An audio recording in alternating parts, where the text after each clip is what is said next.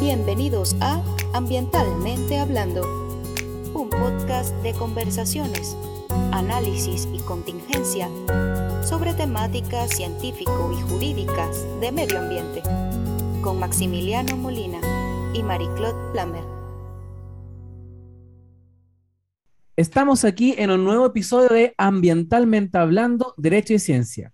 Por fin, por fin, Mariclot, tenemos un tiempo para juntarnos a grabar y justo en este momento tenemos un tiempo sumamente acotado que tenemos que aprovecharlo al máximo.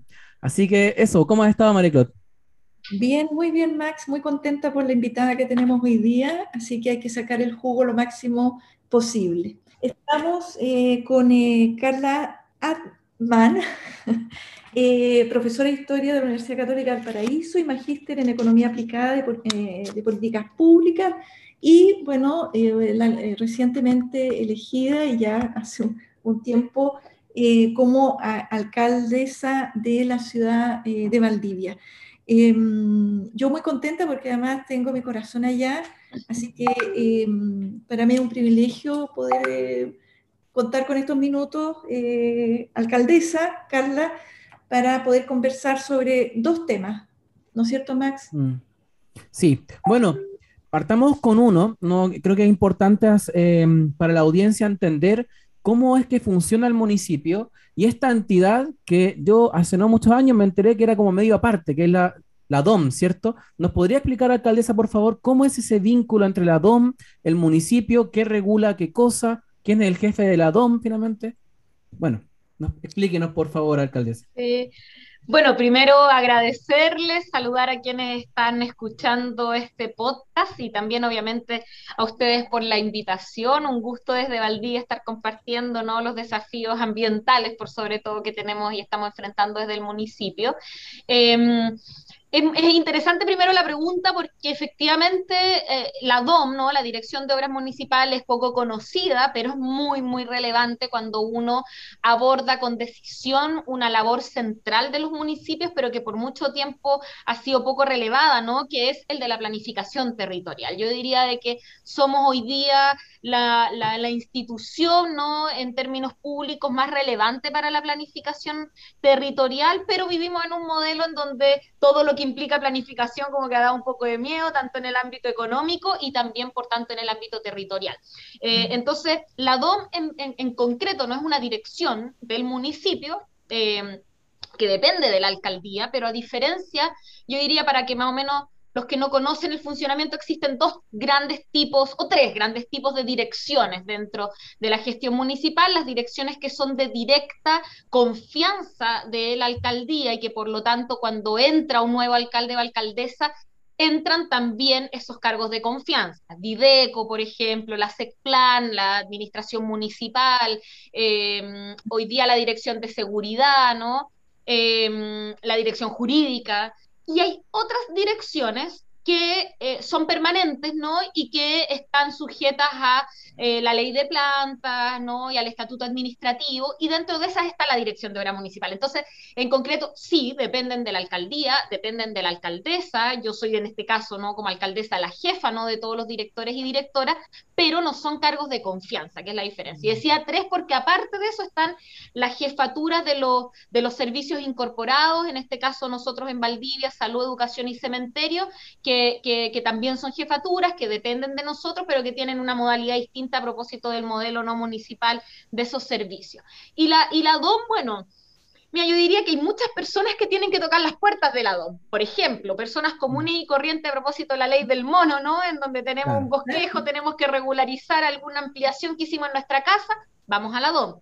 Pero también grandes empresas y constructoras cuando quieren ¿no? los permisos de edificación de grandes eh, eh, proyectos inmobiliarios de todo tipo, no solamente construcciones, ¿no? como el edificio, sino que, por ejemplo, todo lo que dice relación con arreglos en general, ¿no? infraestructura urbana, eh, pasan también por la dirección de obras municipales y en la práctica lo más relevante de la, de la DOM es que entrega los permisos, y por tanto también fiscaliza, ¿no? Que si es, si es que hay construcciones em, que cumplan o no con los permisos requeridos para estar o no en funcionamiento, por ejemplo. Eso, eso diría grandes rasgos. No, está clarísimo, em, alcaldesa. La verdad es que efectivamente la DOM en los temas ambientales tiene una importancia que que es eh, muy, muy relevante y sobre todo en la etapa previa, ¿no? en, en, la aplicación probablemente preventiva eh, de un proyecto em, eh, puede incidir positivamente si hay una intervención temprana de la DOM. Em, solo como dato, y yo creo, y siempre se ha planteado que es un error en la ley 19.300 sobre bases del medio ambiente, mm.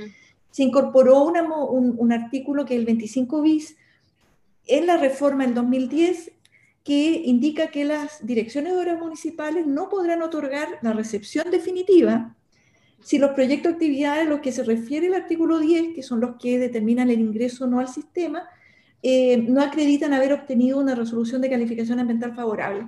Claro, pero lamentablemente habla de la recepción definitiva. Claro, al final. Eh, cuando ya, ya está todo concluido, ¿no? Eh, por lo tanto, ahí hay un error eh, importante en la ley 9300 que debiera tender a modificarse y plantearse una intervención mucho más temprana para el efecto de por lo menos hacerlo más efectivo, sin perjuicio que la misma DOM tiene la obligación de dar cumplimiento con las normas ambientales en su ley orgánica, por lo menos la ley orgánica de las municipalidades. Y siguiendo un poco y conectando ahí con, lo, con, con los proyectos inmobiliarios. Ah, em, yo solo preguntar y paso la palabra a, Max. Em, a mí me parece bien inédita la decisión, eh, inédita no por, no por lo curiosa la de la decisión, sino inédita por, por el ejercicio de la atribución por parte, em, por parte tuya como alcaldesa de tomar, digamos, em, contra viento y marea y probablemente contra muchos intereses, una decisión eh, tan eh, importante como esta, ¿no? Marcar, marcar un hito. Em, yo diría que el, hito previo, si es que lo podemos llamar de hito, entre comillas, fue la sanción de la Superintendencia de Medio Ambiente en un proyecto de em, Bahía eh, Panguipulli, que, em, que solo como dato de transparencia, alcaldesa, tanto Max como yo eh, eh, mm, eh, trabajamos en la Superintendencia de Medio Ambiente, yo como jefa de la División de Sanción y Cumplimiento, justamente en el periodo de, investigación de ese caso. Así que tuvimos un, rol bien... Caso que además miramos harto como, como ejemplo para pa, sí, claro, proceder en lo que hicimos. Pero está todo por decir todavía en ese caso, porque bueno, está en los tribunales ambientales, en el Tribunal Ambiental de Valdivia hoy día, Em, y bueno, los temas todos, ¿no es cierto?, pueden ser, digamos, son medios arenosos, movedizos, em, pero bueno, vamos a ir tratando de conversar un poco todos ellos. No sé, Max. Sí, mira, los proyectos. Sí, mira, alcaldesa, reflexionábamos con María Claudia este tema y lo hemos reflexionado mucho sobre los proyectos inmobiliarios en general. Y decimos, bueno, eh, porque están estos proyectos que son loteos, ¿cierto? que las empresas inmobiliarias dicen, no, esto no es un proyecto inmobiliario porque no implica la construcción de casas. Y e interpretación parecida ha tenido incluso el servicio de evaluación ambiental, que mientras no implique construcción de casa, no es inmobiliario, ¿cierto? Pero se ejecutan en zonas rurales, ¿cierto? Entonces, hay zonas rurales donde no pueden haber asentamientos humanos, ¿cierto? Y eso es deber del MIMBU fiscalizar que eso no ocurra. Y ahí se genera una especie de paradoja, porque si no es un proyecto inmobiliario, ¿cierto? Que deba ingresar y deba ser analizado como tal. Entonces, uno dice, bueno, pero entonces en la zona rural, ¿puedo construir estos sectores de vivienda y casas? Y ahí está la disputa, ¿cierto?, entre la normativa. Al parecer, uno dice que sí, porque esto no es un proyecto inmobiliario, sino que es un proyecto de parcelas agrícolas, pero les construyo canchas de golf, que, que los cierro, que pago, pago eh, perdón, gastos comunes, ¿cierto? Eh, el puerto en algunos casos más extremos, en fin. Se les trae infraestructura que evidentemente lo hace, lo transforma en un proyecto que no es con fin agrícola. Entonces, bueno, finalmente, ¿qué es este, este, este tipo de proyecto? ¿Qué son estos? Yo le decía a Marielo, esto es un, otro más de los gatopardos, ¿cierto? De, de, que no es ni uno ni lo otro y se forma una paradoja extraña. ¿Nos podría contar entonces, bueno, bajo su visión y bajo también lo que fue este ordinario del 31 de julio, olvidé el número 4090, si no me equivoco, creo, que fue bien, bien polémico como decía María Claude, porque paralizó a seis proyectos inmobiliarios en su comuna. ¿Nos podría contar un poco el origen de esto? ¿Qué se entiende? ¿Cuál es la visión de la, de la municipalidad en esto? Sí, mira, me, encanta que ocupen la palabra como no como inédito, han dicho peculiar, como llamativo, eh, eh, y, y, bueno, y, a veces sorprende mucho, ¿no? En nuestro país de que, de que sea llamativo velar por cumplir la ley, ¿no? Como eso, eso, esa es la base, ¿no? Desde la cual, por un lado, tenemos una entrada jurídica, que no es mi área, ¿no? De expertise, pero, pero, pero entendiendo además desde lo que hemos diseñado desde nuestra dirección jurídica. Eh, pero aquí hay una decisión, y, en esto como siendo súper, súper clara, ¿no? En donde uno prioriza las urgencias. Por eso lo voy a vincular un poquito a la pregunta anterior de la DOM, porque, porque creo que se ha, se ha instalado, sobre todo para la gestión municipal, porque, por ejemplo, para un presidente a todos nos parece razonable que el presidente entre con todos sus ministros, ¿no? Porque entendemos que todas las áreas tienen un foco de prioridad a propósito del programa que llega, ¿no? Al gobierno. Acá se ha instalado en, el en los municipios, la gestión municipal, que hay, que hay áreas que son netamente técnicas, ¿no? Y por ejemplo, precisamente la DOM o de finanzas o de tantas otras áreas que tenemos que, que no son de, de, cargos de directa confianza eh, de la alcaldía, se entiende que cumplen un rol técnico solamente. Y efectivamente tienen que atenerse a la ley, pero uno entiende, ¿no? Que hay cosas que dependen de cómo las priorizamos, porque los problemas son entre comillas, infinito, uno tiene tiempo limitado y tiene que decir, bueno, ¿dónde nos aprieta el zapato?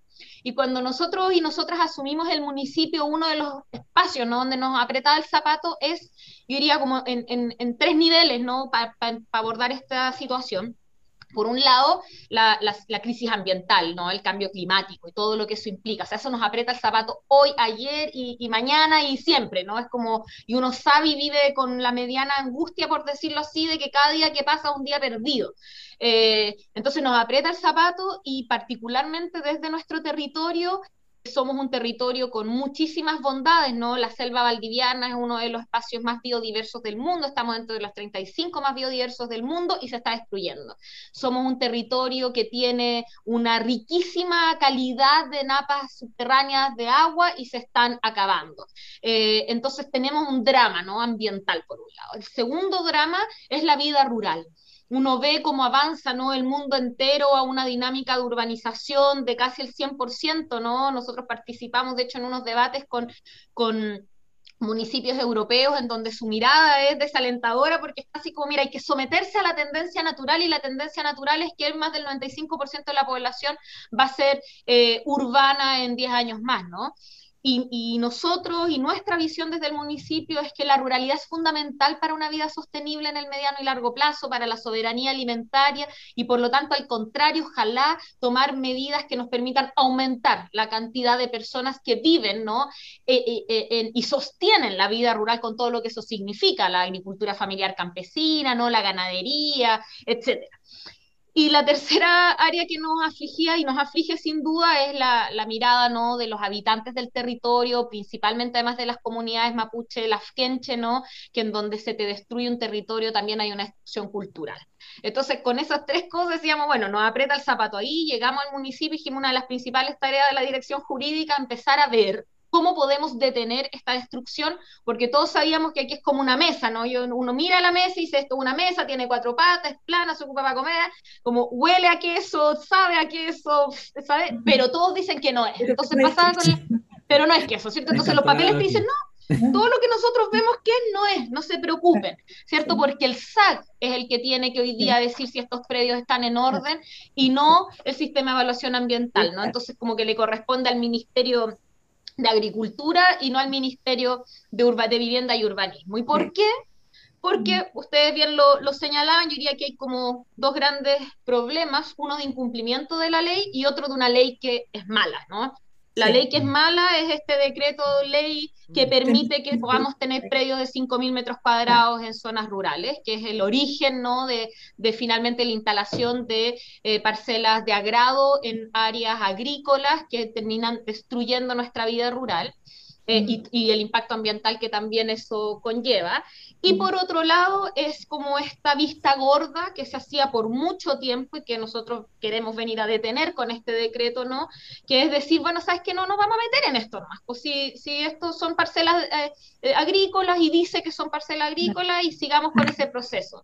Eh, y ahí, ¿qué es lo que hicimos en realidad? Bueno, habían un conjunto de, de, acciones legales, no ambientales, anteriores, que nos permitieron armar como muy bien y blindar muy bien en términos jurídicos el decreto, pero en términos simples lo que se dijo es, aquí se está haciendo construcción eh, eh, con fines urbanos y con potencial creación de polos urbanos en zonas rurales y eso es ilegal. Eh, y, y, eso es lo que hicimos y ahí entra la DOM de nuevo porque ahora estamos en una enorme tarea de fiscalización para velar que el decreto se cumpla.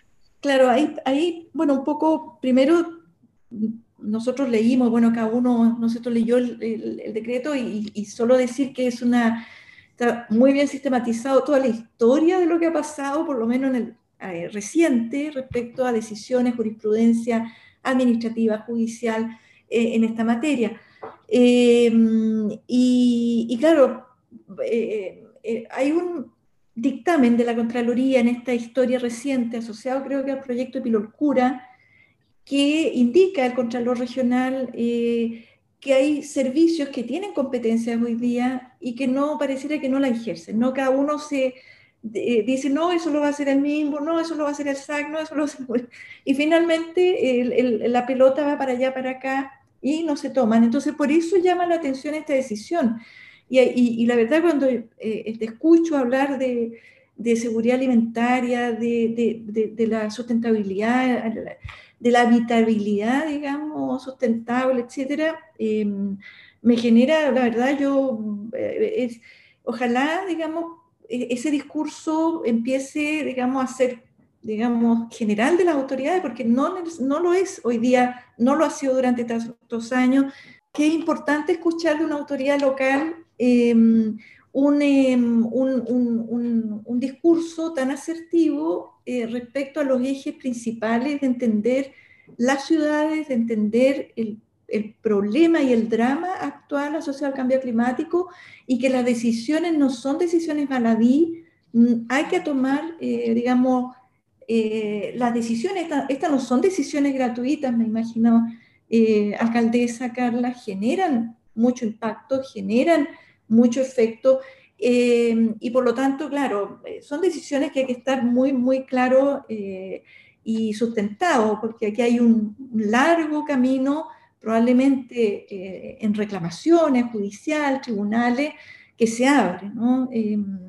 entonces, preguntar un poco ahí en particular, alcaldesa, si esto ya está en una sede judicializada o no, esta, esta, este decreto alcaldicio y em, em, sí, un poco para despejar, y que si el sistema de evaluación de impacto ambiental, porque todo esto está bajo pronunciamiento ¿no? de las autoridades ambientales actuales, tanto en la Superintendencia de Medio Ambiente como en el SEA, eh, entiendo que el SEA ha manifestado que la mayoría de los proyectos no ingresan al sistema de evaluación de impacto ambiental.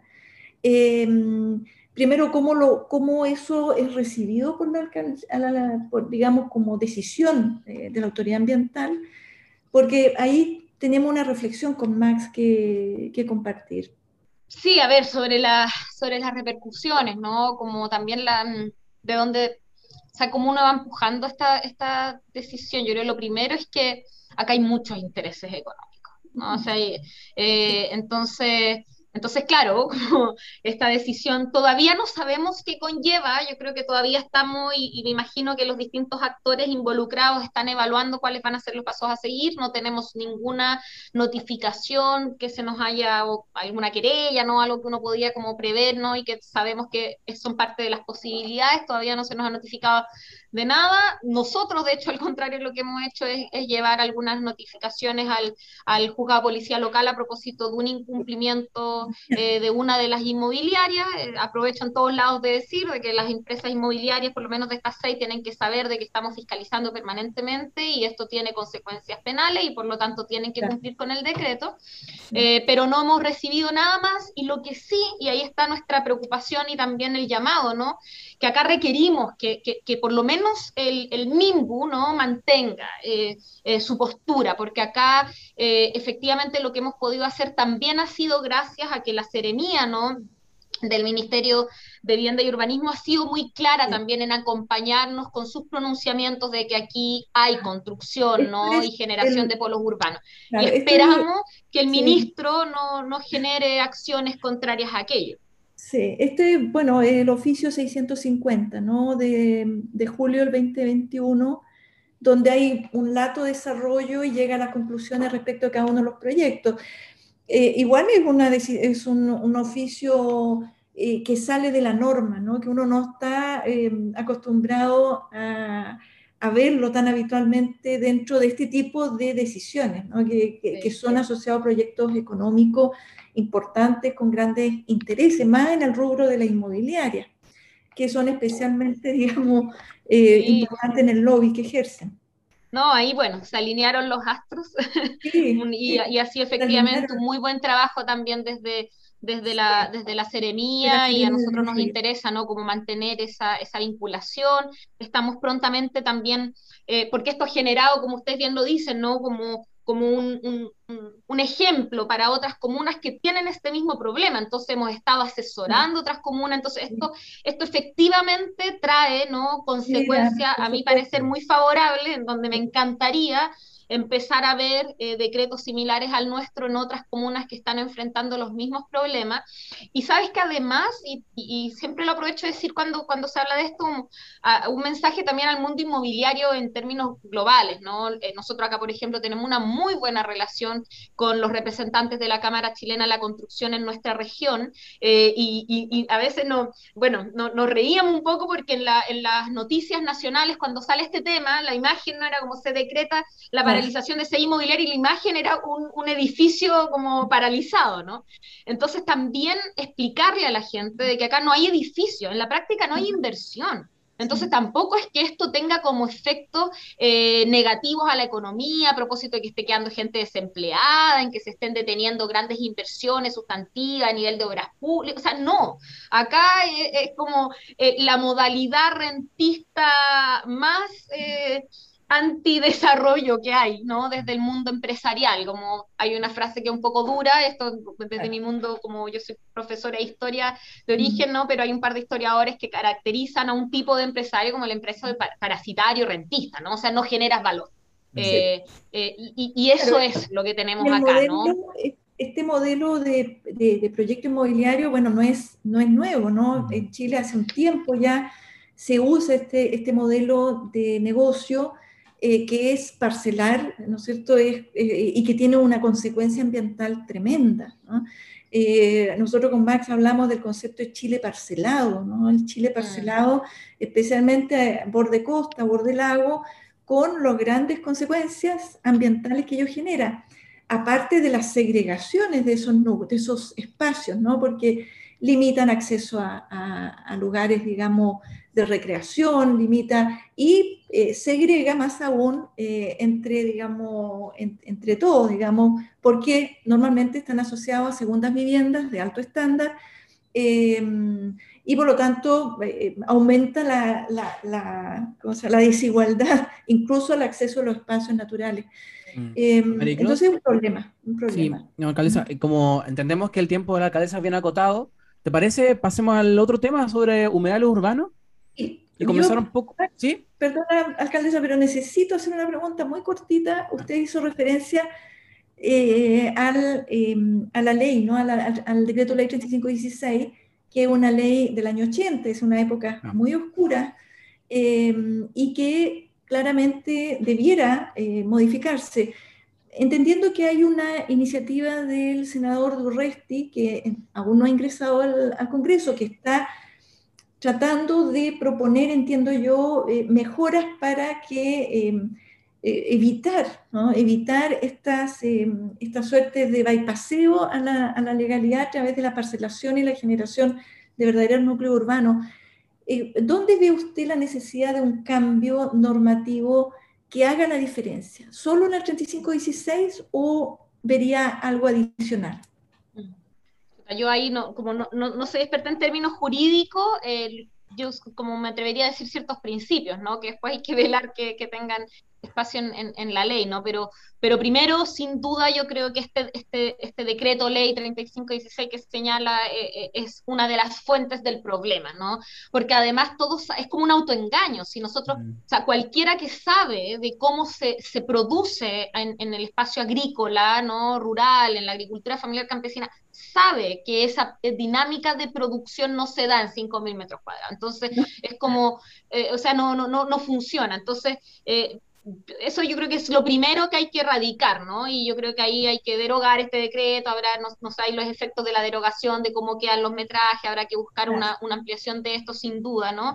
Eh, y, y, junto con ello, bueno, es que acá hay una mezcla de muchos elementos adicionales, pero, pero yo creo de que a propósito de la crisis hídrica que estamos viviendo, yo creo que hay que poner variables em, legislativas que consideren no el agua disponible, que, que, es un tema complejo y que incluso es también para los temas agrícolas, ¿no? O sea, tampoco aquí es como idealizar la industria agrícola, que también podría ser un tremendo problema cuando se instala en espacio en donde tenemos escasez hídrica, ¿no? O sea, como que no es, no es uno versus lo otro. Eh, por lo tanto, creo que por lo menos el enfoque hídrico no, no, hay que olvidarlo. Em, y antes de pasar, perdón, al, tema de los humedales, no me quería quedar con, con, con una reflexión adicional, ¿no? Que sobre todo a quienes miran, miran, miran el sur desde el centro. Eh, y, y, yo misma he sido parte como de esa mirada, incluso siendo valdiviana, ¿no? Yo creo que muchos tenemos este ideal, voy a jubilar, y qué mejor jubilación, ¿no? Que una cabañita con vista al lago, con vista al mar, en un bosque, y ese es como nuestro ideal de vida plena. Eh, entonces, lo que nosotros aquí estamos haciendo, que sin duda tiene impactos hoy día a nivel económico, a nivel jurídico, a nivel de ordenamiento territorial, también tiene que tener impactos culturales, porque creo que hay que empezar a instalar también otros ámbitos de derecho, ¿no? Eh, y hablábamos con otros medios a propósito del derecho al paisaje. O sea, como, ¿cómo logramos que yo, persona natural, individual, de la cual también me siento como de ese modelo parte, que uno se pone en una punta, estoy pensando en Curiñanco, ¿no? Una de las playas que a mí más me gustan de nuestro territorio, acá en Valdivia, y tú miras esa playa ¿Y cómo lograr que en vez de decir, ay, me encantaría tener una casa aquí con un ventanal gigante, con mi estufa leña y mi, y mi, como, y mi eh, sofá leyendo un diario, un libro, mirando esto, ¿cómo eso lo cambia? Decir, mira, aquí qué bueno sería un espacio uso público con un mirador que permita que todos tengan derecho a ese paisaje, ¿no? Entonces la privatización del paisaje, la privatización del disfrute de nuestra naturaleza y nuestro entorno también es algo que hay que terminar y es como triste decirlo porque porque, yo sé que hay mucha gente que le ha comprado estas inmobiliarias y que son muy buenas personas. Si el comprador, el, el, comprador tipo, no es un tipo que, le, que quiera poner cemento, ¿no? O sea, viene a poner su casa hermosa al lado del bosque, ¿sí? sí y, y yo sé que hay mucha gente complicada porque compró con esa ilusión. Pero bueno, es una ilusión insostenible y tenemos que hacer cambios radicales incluso con nuestros horizontes culturales de bienestar. Mm. Yo creo, claro, yo totalmente de acuerdo, y es un cambio cultural muy profundo de todos nosotros, porque yo creo que esa imagen que, que tú decías, todos la hemos soñado, ¿no? Em, pero uno lo asocia desde la propiedad privada, ¿no? Cómo yo tener, cómo tener, cómo... Em, y, es un cambio de paradigma muy importante. Em, yo creo que quizás, pero solo, y acá termino y pasamos a humedal urbano, quizás el cambio que vamos a tener desde la Carta Constitucional eh, va a empezar a hacer algún grado de diferencia porque se va a cambiar los ejes esenciales que todo sobre la cual está eh, asentado nuestra, nuestro país, ¿no? Entre ellos, cómo se aborda la naturaleza, el medio ambiente, la protección, la propiedad sobre los recursos naturales, entre comillas, etcétera. Quizás por ahí vamos a partir eh, para hacer estos cambios culturales que son lentos. Humedales urbanos. Valdivia. Bueno, ¿nos puede contar un poco en qué está Valdivia con la tramitación y declaración de humedal urbano? Eh, ¿Han ingresado solicitudes? ¿Tienen humedales declarados ya? ¿Ordenanzas municipales? ¿Nos podría contar en términos generales? bueno, Valdivia es un espacio lleno de humedales, ¿no? Eso es lo primero. Entonces, sin duda que, además el hecho de haber sido el territorio impulsor de la ley ¿no? de reconocimiento y protección a los humedales urbanos también es algo relevante y que se condice con la fuerza ciudadana que ha ido empujando los procesos. ¿no? Eh, nosotros tenemos una ordenanza municipal que, tiene deficiencias, que fue empujada por la ciudadanía, pero que tuvo ahí falta como de, de retroalimentación y coincidencias por parte de la administración anterior. Y además es una ordenanza que hoy día estamos en la tarea de actualizar para poner, por un lado, como a la altura de los nuevos estándares de la legislación nacional, pero ojalá incluso avanzar un poco más. A nosotros nos interesa, por sobre todo, eh, poner énfasis en la participación ciudadana y en la fiscalización. ¿no? A nosotros nos corresponde fiscalizar y ahí hay un elemento muy relevante porque cuando uno hace leyes, ¿no? Eh, la tarea de fiscalizar siempre queda como muy débil y nosotros, nuestros fiscalizadores que hacen un tremendo esfuerzo, son los mismos que fiscalizan, como hablábamos, ¿no? Si es que tienes o no el permiso de la DOM, si es que pagaste o no tu patente de alcohol, eh, si es que tienes o no el permiso de venta ambulante, o sea, es un, un, fiscalizador multipropósito y para, los, para, para la fiscalización ambiental se requiere de una expertise. Eh, por lo tanto, tenemos ahí un proyecto, ¿no? Y estamos buscando la forma de darle viabilidad administrativa y financiera para tener efectivamente fiscalización especializada en, la materia, ¿no? Eso, eso es lo primero. Lo segundo, em, el municipio, la administración anterior, em, em, justo en pleno ¿no? proceso electoral, presentó a varios, ¿no? como que postuló varios, varios humedales ¿no? para quedar dentro del marco de la protección de la ley y fueron, y fueron recibidos de vuelta, nos tocó eso a nosotros recepcionarlo con muchas observaciones. Ah. Entonces estamos en una evaluación en estos momentos técnica para ver si es que el mejor camino es responder a esas observaciones o bien presentar un proceso nuevo. Y tendemos a creer que lo más factible es hacer un proceso nuevo porque hubo problemas eh, de, base, que, es lo más complejo, ¿no? Que es la delimitación. O sea, ahí, va, ahí está el problema de esto, ¿no? Era como ¿Cómo delimitamos qué es humedal urbano? Y empiezan las presiones. Por un lado, el mundo ciudadano que legítimamente dice todo esto no es humedal, y por otro lado, el mundo privado, el, desde el dueño de un espacio de humedal que queda ahí, que dice chuta, pero yo quiero construir o yo lo voy a vender, hasta las inmobiliarias grandes. Entonces, cuando presentas, como cuando en el inicio no tienes bien definidos los límites, como complejo. Así que estamos ahí en ese, en ese trabajo. Y lo tercero que mira, es un tema muy interesante para nosotros que le estamos poniendo harto énfasis. Bueno, acá hay muchos rellenos humedales, como en todos lados, rellenos ilegales, ¿no? Eh, y la pregunta es, ¿de dónde sale el material con el cual se rellena? Porque para rellenar un, humedal no es fácil, o sea, no es que le pongamos tierra nomás, un humedal para rellenar y después construir encima, ¿no? Son grandes moles de cemento, roca, y en general eso viene de construcciones. Entonces nosotros tenemos un problema también de fondo, que es por un lado que en las licitaciones públicas, porque aquí más como lo que nos pasa a nosotros, al MOBA, todos los que construimos, eh, que en las licitaciones públicas no se exige un espacio donde se depositen los escombros, ¿no? Y además nosotros, nosotros entidades públicas, esto no nos corresponde al municipio, tenemos que verlo con el gobierno regional, no tenemos un espacio en donde se eh, voten, ¿no? Los escombros. Eh, y al no tener eso, en la práctica todos de manera más o menos cómplice, terminamos, y lo digo en términos globales porque me consta de que también hay infraestructura municipal, ¿no? De residuos que ha sido utilizada para finalmente terminar rellenando, terminamos votando en cualquier lado las cosas y eso es en humedades. Entonces ahí hay una arista que nos estamos metiendo harto porque parece como muy básica, pero esto gracias en realidad a los movimientos ambientales acá que nos dijeron, no, y ojo, este es como el origen de todo, o, de mucho, ¿no? Como dónde sale el material para rellenar. A mí me parece súper lógico, así que lo estamos trabajando bastante eh, para también lograr meternos ahí en ese tema con fuerza. Mire, eh, bueno, súper interesante. Los humedales urbanos hoy día eh, están, están siendo declarados, hay como una suerte importante, el número no lo, no lo tengo a mano. 98 procesos. 98 procesos, claro, em, y es una buena forma de protección, digamos, y lo confirmó en este último dictamen la Contraloría, eh, donde finalmente pide o, exige para la protección desde un punto de vista del sistema de evaluación de impacto ambiental su declaratoria. Em, es decir, asumió un criterio bien formalista ahí la Contraloría para efectos de hacer la interpretación en el marco del sistema de evaluación de impacto ambiental. A nuestro juicio, un poquito un poquito exagerada, eh, porque prácticamente se pierde el valor en parte de la letra S nueva que incorporó la ley de humedales urbanos eh, y, la asimila mucho a la letra P, que es eh, área protegida o bajo protección oficial en el contexto del sistema de evaluación de impacto ambiental. Em, yo creo que por el tiempo estamos súper eh, y respetar los tiempos a la alcaldesa. Em, muchas gracias, Carla. Muchas gracias, alcaldesa, por, por, este, momento, por este momento, digamos, de, de, conversación.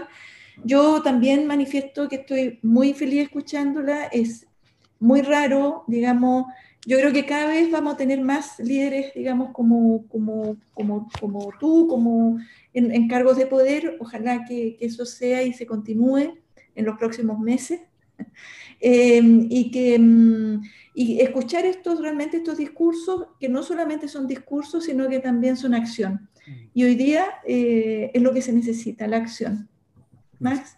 Sí, muchas gracias, alcaldesa, por su tiempo. Eh, felicitaciones nuevamente a usted y a su equipo de trabajo. Han hecho un excelente trabajo realmente en términos ambientales. Así que, mm, bueno, muchas felicitaciones que sigan adelante. Y bueno, han dejado un muy buen ejemplo a nivel municipal. Así que nos vemos en un próximo Muchas, muchas gracias. Muchas gracias a ustedes por, por, la buena conversación y cariños y saludos a todos quienes nos están escuchando, que ayuden a difundir esto para que se corra la voz y sean más municipios también los que se atrevan ¿no? a trabajar en pos de la sostenibilidad de nuestro territorio. Que estén muy bien. Gracias. Chao, chao, alcaldesa. Eh, Mariclot, simplemente para complementar el, lo que decías del dictamen, decir el número del dictamen por si la gente lo quiere escuchar. Muy bueno. El, lo tengo anotado por aquí, un minuto. Lo tengo, lo tengo, lo tenía. Se me fue. Eh, es, el, perdón, es el dictamen del 13 de agosto de Contraloría General de la República, es el E129-413 de este año, que habla del caso del humedal Punta de Águila, ¿ya? donde en ese, en ese dictamen finalmente lo que hace Contraloría hace una interpretación que se podría entender restrictiva, como tú acabas de decir, ¿cierto, María Claude? de la letra S y conversábamos sobre que, bueno, que, en qué queda finalmente la letra S después de este dictamen, que queda prácticamente un poco muerta con esta otra interpretación que había que en realidad no requería, ¿cierto? Se decía que no requería la declaración y que, bueno, al menos yo lo dije en varios episodios atrás, que daba a entender que no se requería la declaración y que así era el espíritu de la ley. Pero también entiendo, como conversábamos también fuera del de micrófono, que, claro, sí es cierto que ah, queda más armónico, ¿cierto? El, el contexto de la regulación de humedales urbanos. Claro, pero claro, desde un punto de vista ambiental, eh, pareciera que el, el dictamen em, asimila, sin decirlo, ¿no? la letra P con la S, porque eh, la única diferencia es que quizás la S da un poquito más de, eh, espacio para establecer una, causal de ingreso eh, dado que em, si es que la actividad no se realiza en área protegida o bajo protección oficial, como es la letra P, em, podría ingresar por impacto, ¿no? Sin necesidad de estar en el área bajo protección oficial, como sería el humedal urbano. Pero claro, es, es, muy sutil, yo diría que le quitó arte eh, harta, importancia esa letra S. Bueno, eh, a veces estos dictámenes sabemos que los tribunales pueden decir otra cosa en, otros casos particulares. Ya lo han dicho. Eh, y ya lo han dicho, mm. claro, en particular, claro, han dicho incluso que no, no requiere ni, ni, la declaratoria. Para efectos de entender que hay un valor y que hay una intencionalidad de protección. Em, desde un punto de ambiental me parece eh, muy razonable, de tal manera que eh, el sistema de evaluación de impacto ambiental también tiene que hacerse eco eh, de aquello y el concepto de valor ambiental del territorio, por ejemplo, que es un concepto que uno pudiese levantar, no está para efecto de tipología, sino que está para efectos de, de, impacto significativo, la, determinación de una, de una IA. Em, entonces, claro, el, ingreso por tipología, em, esta esperanza que había en la S, de alguna manera la, eh, la Contraloría lo, le baja un poco el perfil al, digamos, al hacer la interpretación que hizo eh, extremadamente formalista. Claro.